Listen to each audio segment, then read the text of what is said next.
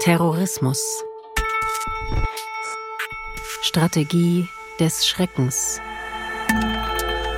Ein Podcast der Bundeszentrale für politische Bildung.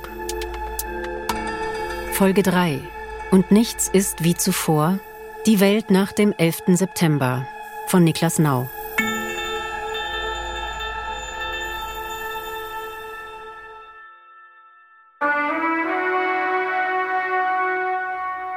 Können eine ältere Frau und ihr Mann, deren Wagen Anfang des Jahres 2002 auf einer Bundesstraße irgendwo in den USA ins Schleudern gerät und schließlich gegen einen Baum prallt, Opfer der Anschläge auf das World Trade Center sein?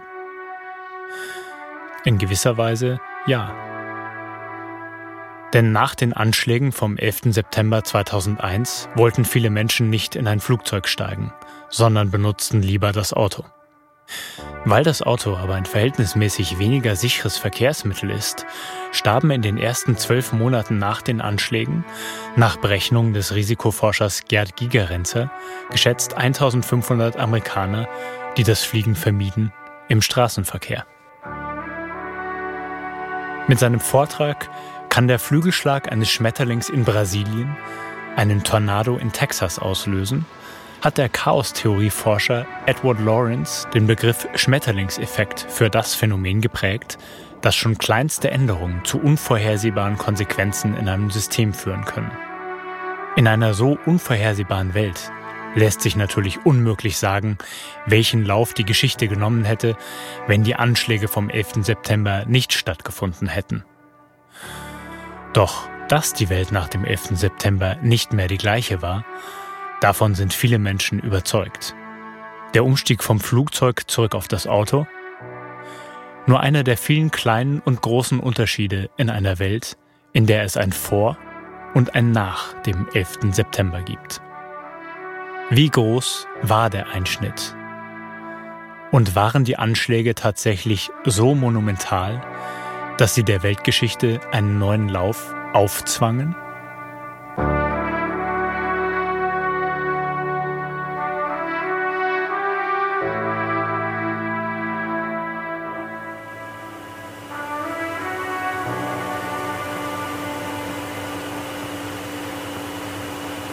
American 11, climb, maintain level 350.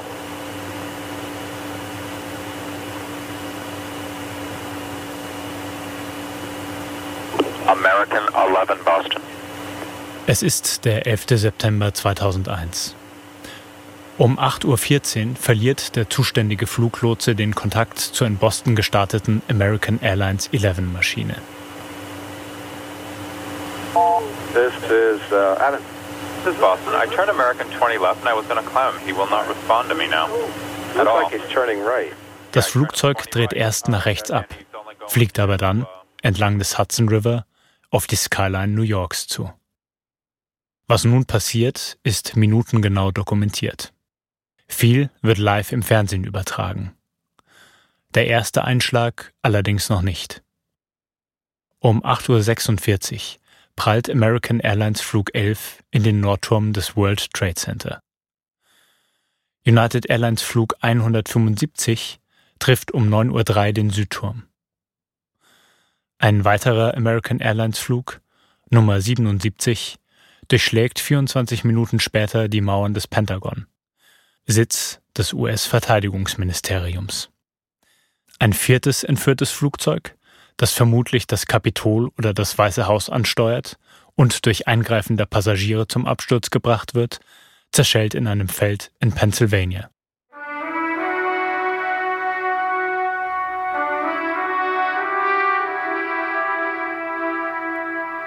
Eine Umfrage unter Amerikanern im Jahr 2021, 20 Jahre nach den Anschlägen des 11. September, hat ergeben, 93 Prozent der Amerikaner die zu diesem Zeitpunkt mindestens 30 Jahre alt sind, können sich genau erinnern, wo sie waren und was sie taten, als sie von den Anschlägen hörten. Sich das zu erzählen und gegenseitig danach zu fragen, scheint fast schon ein elementarer Bestandteil der Erinnerungskultur. Auch der Historiker Philipp Gassertz, Lehrstuhlinhaber für Zeitgeschichte an der Universität Mannheim und Autor des Buches 11. September 2001, wird nicht zum ersten Mal in einem Interview danach gefragt. Als guter Wissenschaftler saß ich selbstverständlich an meinem Schreibtisch und habe an einem Buchmanuskript geschrieben. Dann rief mich ein Kollege an, du schalt mal den Fernseher ein, weil wir keinen Fernseher hatten, damals kleine Kinder, äh, sind wir zu Nachbarn gegangen und wir haben es dann auch am Bildschirm live erlebt, dieses Ereignis. Und das ist eine sehr typische Erfahrung, dass Menschen aus dem Kollegen-Freundeskreis davon erfahren und dann eben sich das vor dem Bildschirm anschauen. Und das ist auch nochmal eine Erinnerung daran, dass der 11. September sich zu einem medienhistorischen Zeitpunkt ereignet, als das Smartphone noch nicht erfunden war und die sozialen Medien. Deswegen war es ein distinkt massenmediales Erlebnis, ne? ganz anders als heute, äh, wo wir von so einem Ereignis über unsere Handys erfahren würden. Je individuell äh, war es ein Ereignis, das man in der Gruppe erlebt hat. So wie sich ihr eigenes Erleben des Tages vielen Menschen sicher nicht nur Amerikanern, eingebrannt hat und eine durch regelmäßige Reproduktion gefestigte Variante Teil der persönlichen Erinnerung geworden ist, so bilden die ikonischen Bilder und Eindrücke, die live im Fernsehen oder danach in unzähligen Berichten, Dokumentationen und Bildbänden zu sehen sind, eine geteilte, kollektive Erinnerung. Die Entsetzensschreie, als das zweite Flugzeug in den Südturm des World Trade Center fliegt. Die Fotografie Falling Man und weitere Bilder von Menschen, die lieber in den sicheren Tod springen, als in den in Brand geratenen Türmen zu ersticken. Andere Menschen, die nach dem Einsturz der Türme von Kopf bis Fuß mit weißer Asche und Staub bedeckt durch die Straßen laufen. Telefonanrufe von entführten Passagieren, die sich von ihren Liebsten verabschieden. Amerika und die Welt stehen unter Schock.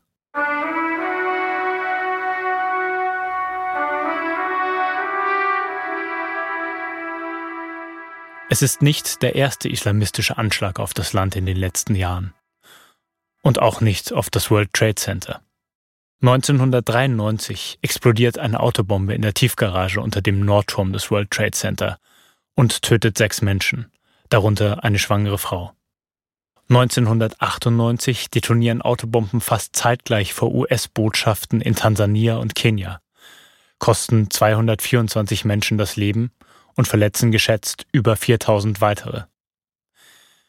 Im Jahr 2000 sterben bei einem Selbstmordanschlag Al-Qaidas auf den Zerstörer USS Cole im Hafen von Aden im Jemen 17 Besatzungsmitglieder.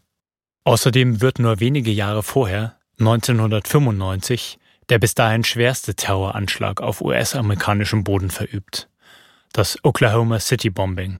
Es kostet mindestens 168 Menschen das Leben, hat einen regierungsfeindlichen und vermutlich auch rechtsextremen Hintergrund. Die Anschläge vom 11. September haben, unbestreitbar, eine andere Dimension. Fast 3000 Menschen sterben. Ground Zero wo einmal die Zwillingstürme von Amerikas Wirtschaftskraft kündeten, ist erst nach Monaten geräumt. Mit dem Pentagon ist ein weiteres Symbol amerikanischer Macht getroffen. Was sich ebenso von früheren Anschlägen unterscheidet und für viele Beobachter ein folgenschwerer Fehler der Bush-Regierung ist, ist die Reaktion auf die Anschläge vom 11. September. Schon am Abend des 11. September spricht der damalige amerikanische Präsident George W. Bush in einer Ansprache zur Nation vom Krieg gegen den Terrorismus, den es nun zu führen gelte. Gegner ist dabei nichts Geringeres als das Böse. Wenige Tage später sagt Bush, uh, uh, uh, das ist eine neue Form des Bösen. Und wir verstehen. Und das amerikanische Volk beginnt zu verstehen. Dieser Kreuzzug, dieser Krieg gegen den Terrorismus wird eine Weile dauern. Und das amerikanische Volk muss Geduld haben. Ich werde Geduld haben. Aber ich kann dem amerikanischen Volk versichern, ich bin entschlossen. Ich werde mich nicht ablenken lassen. Ich werde fokussiert bleiben und sicherstellen, dass nicht nur die zur Rechenschaft gezogen werden, sondern auch jeder, der sonst noch beteiligt war. Wer Terroristen beherbergt, wird zur Rechenschaft gezogen werden. Es ist an der Zeit, dass wir den ersten Krieg des 21. Jahrhunderts so entscheidend gewinnen, dass unsere Kinder und Enkelkinder friedlich ins 21. Jahrhundert hineinleben können. Der Soziologe und Religionswissenschaftler Mark Jürgensmeyer beschreibt in seinem Buch Terror in the Mind of God, The Global Rise of Religious Violence, was er als einen Kernaspekt religiös motivierten Terrorismus ausgemacht hat. Selbsternannten Gotteskriegern, meint Jürgensmeyer, geht es in erster Linie nicht um weltlichen Erfolg. Ihre Hauptmotivation sei es, Teil eines ewigen kosmischen Konfliktes zwischen Gut und Böse, zwischen den Kräften Gottes und denen der Finsternis zu sein, in diesem Konflikt zu kämpfen oder zu sterben. Solch einem Narrativ würde die US-Regierung nun den idealen Nährboden liefern, indem sie selbst auch von einem globalen Krieg zwischen Gut und Böse spricht, wenn auch mit einer anderen Vorstellung, wer auf welcher Seite steht. Auch für Historiker Philipp Gassert begeht die Bush-Administration mit ihrer Reaktion einen Fehler. Man hat Al-Qaida und die islamistischen Terroristen beim Wort genommen und hat ihre Perspektive auf die Weltgeschichte mehr oder weniger geteilt, ja, indem man das in so eine Us versus Dem Situation hineingebracht hat. Die Regierung Bush ist im Grunde den Terroristen auf den Leim gegangen. Man hat nicht das getan, was man in früheren Zeiten gegenüber Terroristen tut, die immer diesen umfassenden Anspruch mit sich bringen, dass man sagt, also das sind im Grunde Kriminelle und wir müssen sie mit Methoden der Strafverfolgung und bei internationalem Terrorismus gehört dazu auch Einsatz des Militärs verfolgen. Das hat man eben nicht gemacht. Die USA sind zu dieser Zeit an ihrem geopolitischen Zenit. Die Ausgangslage ist der unipolare Moment der 1990er Jahre. Und mit unipolarer Moment ist gemeint, dass nach dem Untergang der Sowjetunion es keine weitere Großmacht oder Supermacht gegeben hat, die die USA politisch in den internationalen Beziehungen hätte begrenzen können oder ihr überhaupt das Wasser hätte reichen können. Also dieser unipolare Moment der 1990er Jahre, das ist der Ausgangspunkt. Und der strukturiert wesentlich die Reaktionen der Regierung der Vereinigten Staaten auf die Terroranschläge des 11. September. Der Politikwissenschaftler Francis Fukuyama formulierte Ende der 80er Jahre die These vom End of History, dass sich die westliche liberale Demokratie über kurz oder lang als politisches System weltweit durchsetzen werde. Die These, die Fukuyama in einem Buch weiter ausführt, bleibt nicht unwidersprochen. Doch zweifelsohne sehen neoliberale Kräfte in den USA ihr Land als Leuchtfeuer der Demokratie und Liberalität und es mitunter als Aufgabe und Verantwortung Amerikas, das internationale System nach diesen Werten umzugestalten.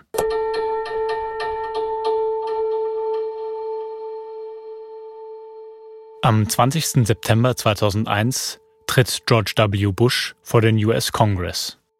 Our war on terror unser Krieg gegen den Terrorismus beginnt mit Al-Qaida, aber er endet nicht dort. Er wird nicht enden, bis jede terroristische Vereinigung mit globaler Reichweite gefunden, gestoppt und besiegt ist.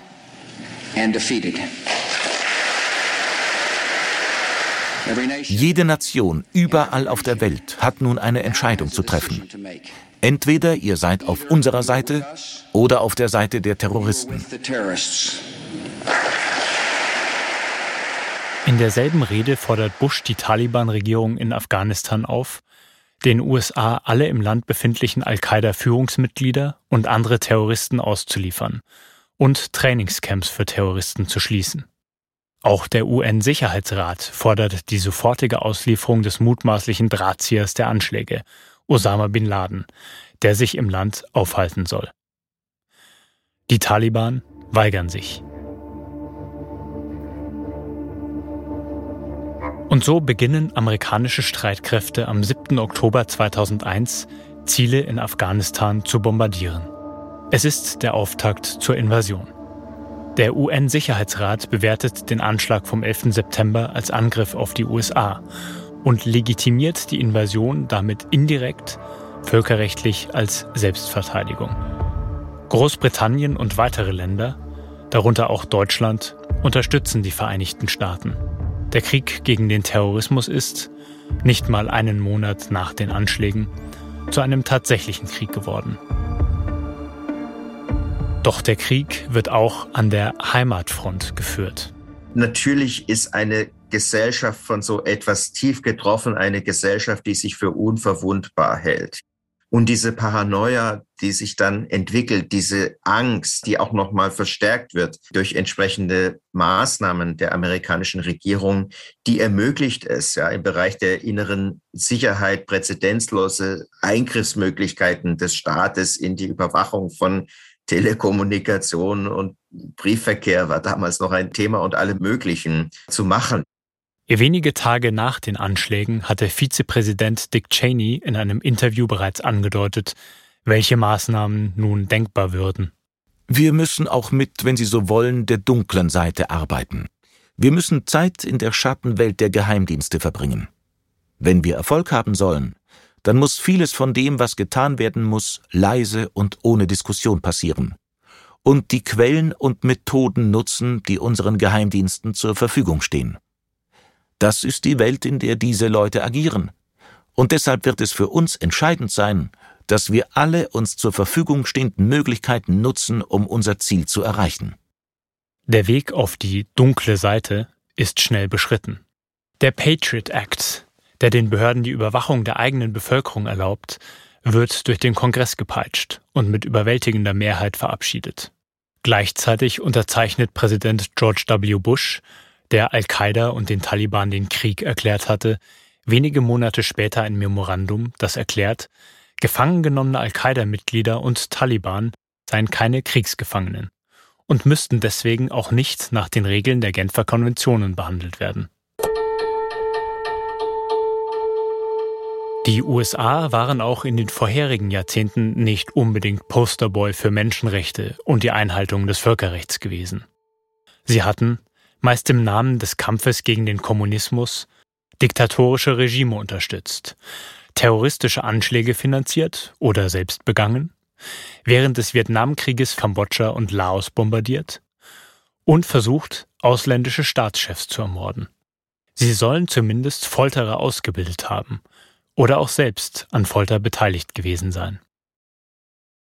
Doch einige solcher Operationen an denen oft die CIA maßgeblich beteiligt war, hatten bei ihrem Bekanntwerden in den USA zur Empörung und Untersuchungen des US Congress geführt. Und der Kalte Krieg war vorbei. Nun aber diente eine neue Krise Machthabern und Sicherheitsapparat, wie oft in der Geschichte, als Begründung, ihre Befugnisse auszuweiten und sich über Regeln hinwegzusetzen. Die Idee, Folter gegen mutmaßliche Terroristen einzusetzen, war an sich nicht neu, erklärt Philipp Gassert. Auch hier ist dann der 11. September wieder das kritische Ereignis, das es ermöglicht, bestimmte Dinge, die bis dahin auf einer eher theoretischen Ebene diskutiert worden waren, zu verwirklichen, weil die gesellschaftlichen Gegenkräfte zunächst mal genauso schockiert sind und orientierungslos, dass die Regierung Bush einige Jahre durchkommen kann mit diesen Methoden, die definitiv durch die amerikanische Verfassung nicht gedeckt sind. Der Weg ist frei für das berüchtigte Gefängnis Guantanamo und später Abu Ghraib und weitere illegale CIA Black Sites im Ausland, etwa in Polen, Litauen und Rumänien. Für die Entführung oder die Tötung Terrorverdächtiger im Ausland und für als Enhanced Interrogation Techniques bezeichnete Foltermethoden wie Waterboarding, simuliertes Ertränken. Im Vorwort eines mittlerweile teilweise deklassifizierten Untersuchungsberichts des Senate Select Committee on Intelligence zu den Verhörmethoden der CIA nach dem 11. September schreibt Senatorin Dianne Feinstein, die Vorsitzende des Ausschusses, ich kann den Impuls der CIA verstehen, jedes mögliche Mittel in Betracht zu ziehen, um Informationen zu sammeln und Terroristen vom Schlachtfeld zu entfernen.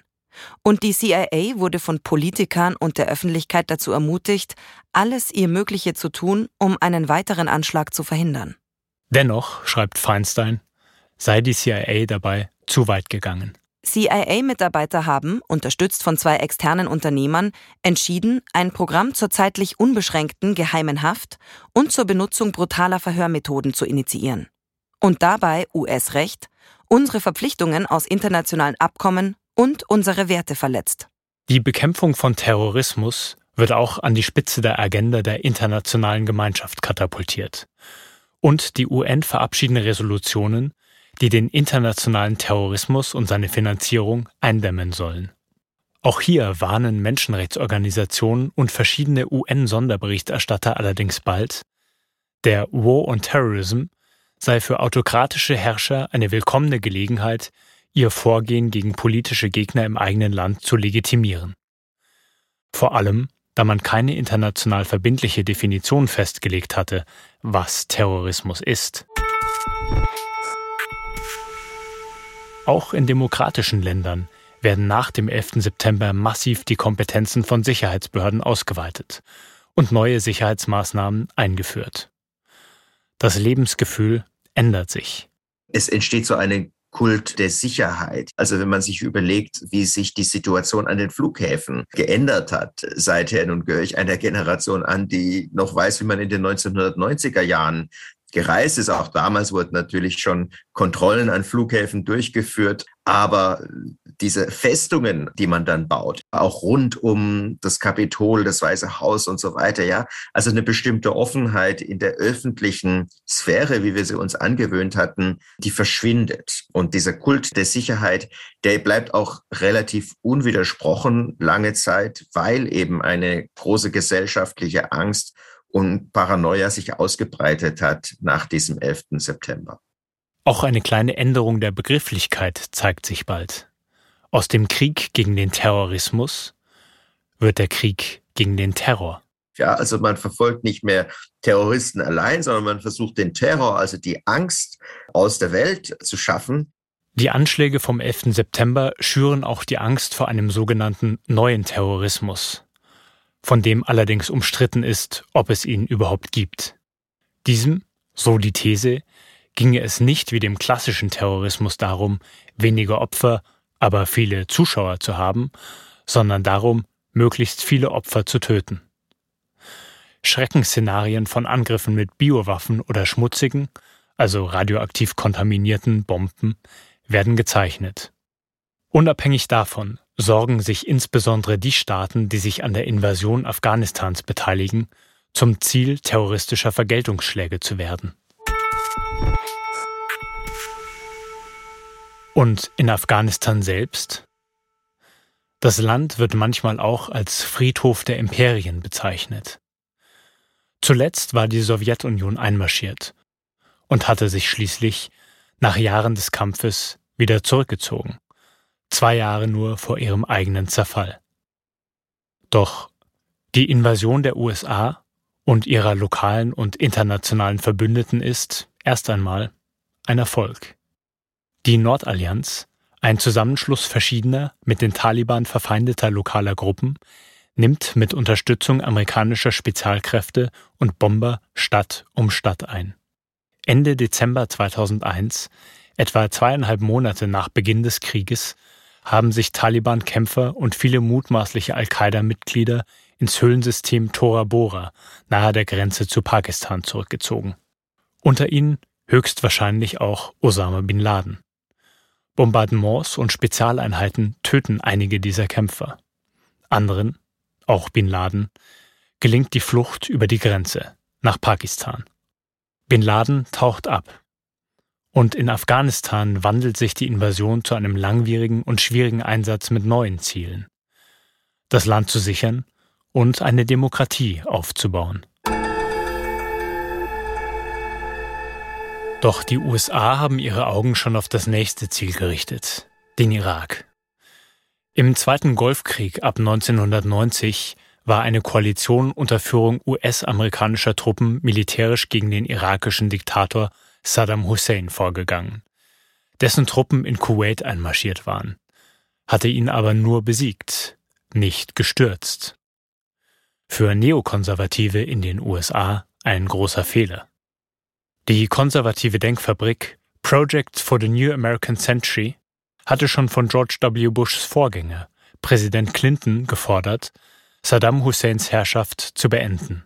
Ohne einen Politikwechsel sei es sonst nur eine Frage der Zeit, bis Saddam Hussein in den Besitz von Massenvernichtungswaffen käme. Unterschrieben hat diese Forderung unter anderem Donald Rumsfeld, der später Verteidigungsminister der Regierung von George W. Bush werden sollte.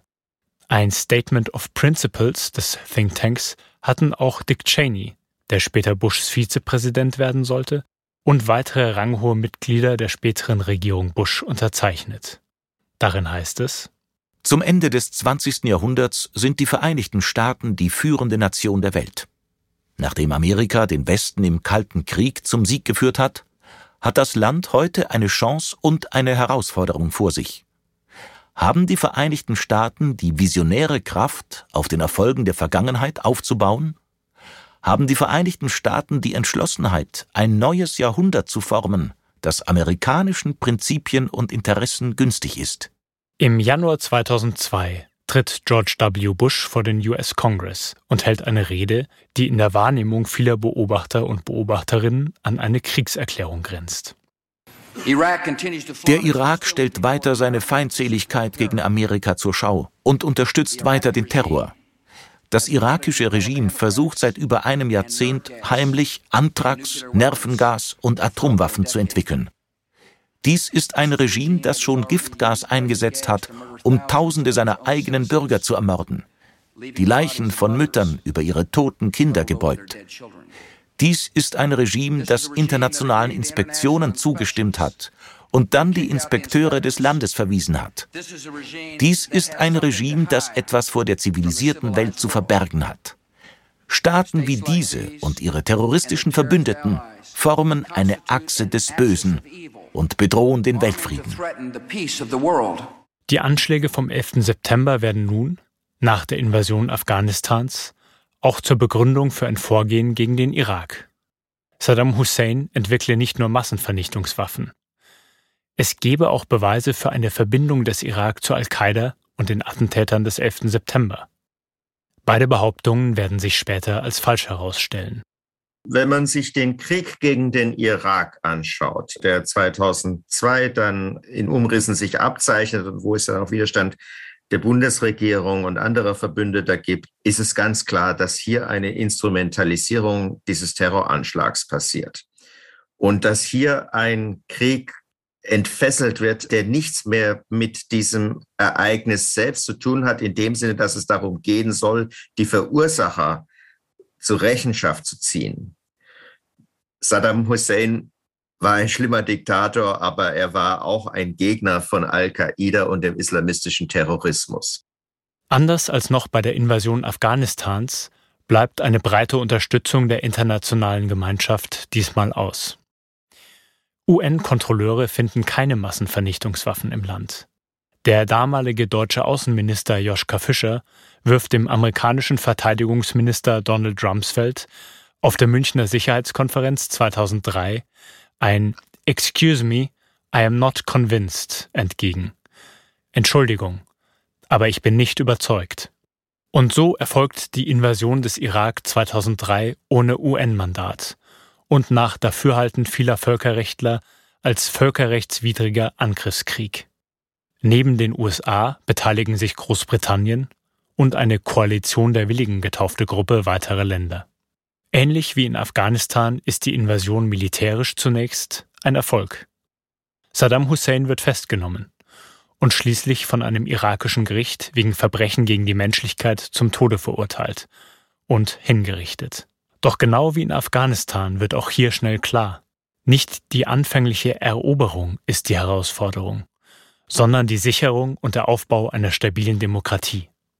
Immer wieder flammt Krieg im Land auf. Gegen die US-Besatzer oder zwischen verfeindeten schiitischen und sunnitischen Fraktionen. Die USA, mit dem mächtigsten Militär der Erde, scheinen sich mit zwei gleichzeitigen Einsätzen übernommen zu haben. Ein Bericht der US-Armee wird später zu dem Schluss kommen, nach dem Irakkrieg ist nicht mehr klar, ob das US-Militär noch genug Bodentruppen hat, um erfolgreich in mehr als einem größeren regionalen Konflikt gleichzeitig zu kämpfen. Auch das Image der USA als Verteidiger der Freiheit und Demokratie wird weiter beschädigt. Bilder aus dem Gefängnis Abu Ghraib, die grinsende amerikanische Soldaten und gefolterte und erniedrigte Gefangene zeigen, schockieren 2003 die Weltöffentlichkeit. 2007 erschießen Mitarbeiter der privaten Sicherheitsfirma Blackwater 17 Zivilisten bei einem Einsatz. Mehrere US-Soldaten werden wegen Kriegsverbrechen, wie dem Mord an Gefangenen oder der Gruppenvergewaltigung eines irakischen Mädchens und dem Mord an ihrer Familie, von amerikanischen Gerichten verurteilt. Auch in Afghanistan gibt es vergleichbare Vorfälle.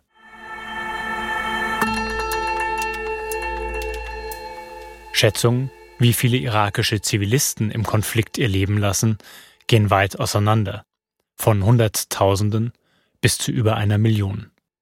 Die Todesopfer unter den amerikanischen Truppen, am Ende des Konflikts werden es fast 4500 sein, sorgen zunehmend auch für Widerstand in der amerikanischen Bevölkerung.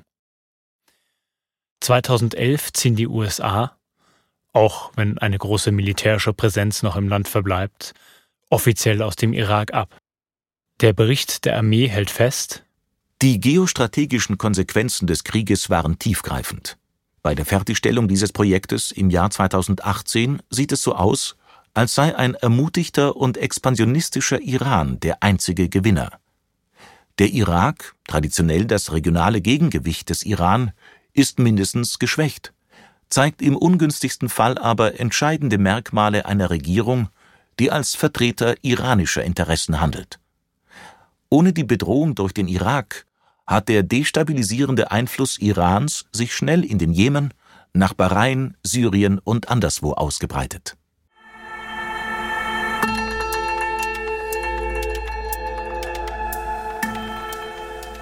Wie stark die Anschläge vom 11. September selbst die Entwicklung des Terrorismus beeinflusst haben, etwa Nachahmer hervorgebracht haben, ist schwer zu sagen. Doch mehrere Terroristen, etwa die Selbstmordattentäter, die 2005 in London sich und 52 weitere Menschen töten, begründen ihre Taten auch explizit als zumindest teilweise Reaktion auf die Kriege in Afghanistan und im Irak. Auch die Tötung von Terrorverdächtigen im Ausland durch Drohnenangriffe, die zu einem zunehmend wichtigeren Instrument des US-amerikanischen War on Terror geworden ist, und die immer wieder auch zivile Opfer fordern, wird von manchen Expertinnen und Experten als wichtiger Radikalisierungsfaktor betrachtet. Das Machtvakuum im Irak nach dem Sturz Saddam Husseins führt dort bald zu neuer Gewalt und terroristischen Anschlägen. Eine weitere Konsequenz ist der Aufstieg des Islamischen Staats und seiner Ableger, zunächst im Irak, bald auch in Syrien und andernorts, die sich auch zu einer Reihe von Terroranschlägen in Europa bekennen etwa denen, die 2015 im Bataclan-Theater und an anderen Orten in Paris 130 Menschen töten.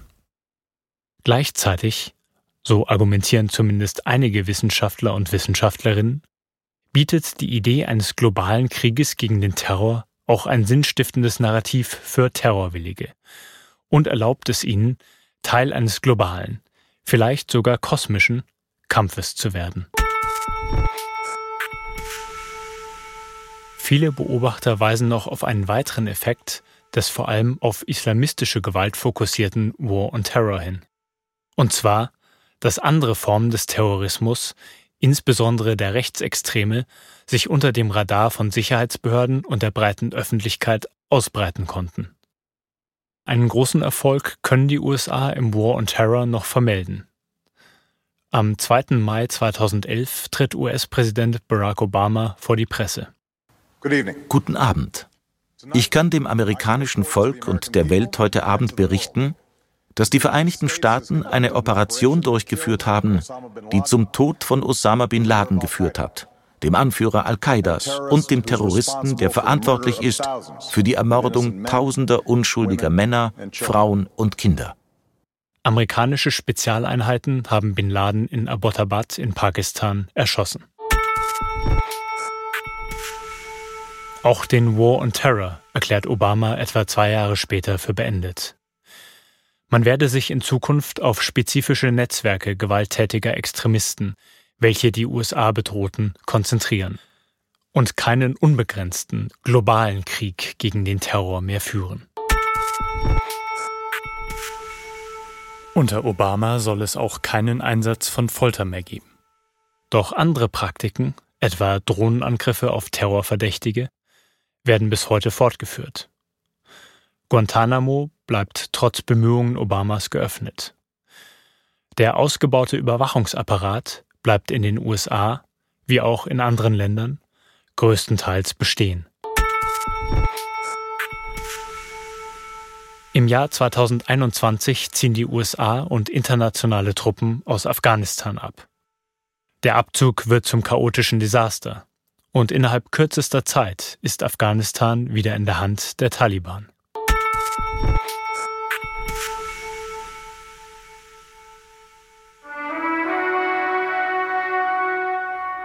20 Jahre nach den Anschlägen vom 11. September 2001 ist die Welt eine andere. Auch was die geopolitische Stellung der USA und das globale Machtgefüge betrifft. Unter Donald Trump haben die USA, auch nach den Erfahrungen in Afghanistan und im Irak, einen nationalistischen und isolationistischen Kurs eingeschlagen und ein Machtvakuum auf der internationalen Bühne hinterlassen während die aufsteigende Supermacht China zunehmend ihre Muskeln spielen lässt. Die USA als unumstrittener Anführer der freien Welt und Agent des End of History? Sie scheinen Geschichte. Es wäre grob simplistisch, all das nur auf den 11. September zurückzuführen. In einer Welt, in der vielleicht sogar Schmetterlinge Wirbelstürme auslösen können. Und doch sollte man die Tragweite der Ereignisse auch nicht unterschätzen, sagt Philipp Gassert. Eine wichtige Unterscheidung, die Gassert dabei allerdings machen will, ist die zwischen den Ereignissen selbst, den Anschlägen vom 11. September 2001 und ihrer nachfolgenden Konstruktion als 9-11. Mit dem 11. September meine ich die Anschläge, den Terrorakt. Der ist präzedenzlos der geht qualitativ weit über das hinaus, was es bis dahin an Terroranschlägen in der amerikanischen Geschichte gegeben hatte. Und mit 9-11 meine ich Konsequenzen, die man aus diesem Terroranschlag gezogen hat. Also eine bestimmte politische Agenda, die möglich wurde zu verwirklichen aufgrund dieser Anschläge. Und das ist die Idee eines zweiten oder neuen amerikanischen Jahrhunderts, einer Zementierung dieses unipolaren Momentes der 1990er Jahre eine Fortsetzung der amerikanischen Hegemonie in der Welt. Das ist die außenpolitische Strategie und Agenda, die sich die Regierung von George W. Bush zu eigen macht. Und das ist eine außenpolitische Agenda, die schon in den 1990er Jahren vorgedacht worden war. Also auch das kommt nicht aus heiterem Himmel. Diese Konstruktion als 9-11 ist es dann, die die Ereignisse zu einer historischen Zäsur macht. Ich glaube, dass der Einfluss von 9-11 auf unsere heutige Situation sehr groß ist. Er hat so diese Vorstellung ad acta gelegt, dass die liberale Demokratie das konkurrenzlose System sein könnte, das künftig die internationalen Beziehungen bestimmt. Er hat es denjenigen leichter gemacht, die genau das verhindern wollen, ja, dass Gesellschaften und Länder sich demokratisieren. Ja, er hat Russland, China und anderen Ländern die Möglichkeit eröffnet, zu argumentieren, die demokratischen Staaten halten sich nicht an ihre eigenen Regeln. Wenn es um ihren Machterhalt geht, dann greifen sie zu mit den Menschenrechten und der Demokratie nicht vereinbaren Mitteln, wie zum Beispiel äh, Folter und die Einkerkerung von Leuten ohne Gerichtsverfahren. Es hat sozusagen den internationalen oder islamistischen Terrorismus aufgewertet. Es hat eine Denke in unseren Gesellschaften verstärkt, dass es einen Konflikt zwischen dem Westen und dem Rest gibt. Es hat bestimmte populistische Tendenzen innerhalb der Demokratie nochmal gefestigt. Ich glaube nicht, dass Donald Trump gekommen wäre ohne den 11. September. Also er hätte nicht die Möglichkeit gehabt, die Präsidentschaftswahlen zu gewinnen, weil er diese Frustration der Amerikaner kanalisiert hat, ja, über diesen imperialen Overstretch. Der 11. September ist ein welthistorischer Wendepunkt geworden, weil die Vereinigten Staaten und die Regierung Bush vor allem in einer bestimmten Art und Weise darauf reagiert haben. Das ist nicht zwingend in dem Ereignis selbst angelegt, sondern mit dem, was aus dem Ereignis gemacht wurde. Und da spreche ich eben von 9-11. Das war Und nichts ist wie zuvor, die Welt nach dem 11. September von Niklas Nau. Diese Folge ist Teil des Podcasts Terrorismus, Strategie des Schreckens der Bundeszentrale für politische Bildung. Alle Folgen und weiterführende Informationen finden Sie auch unter www.bpb.de slash terror-podcast.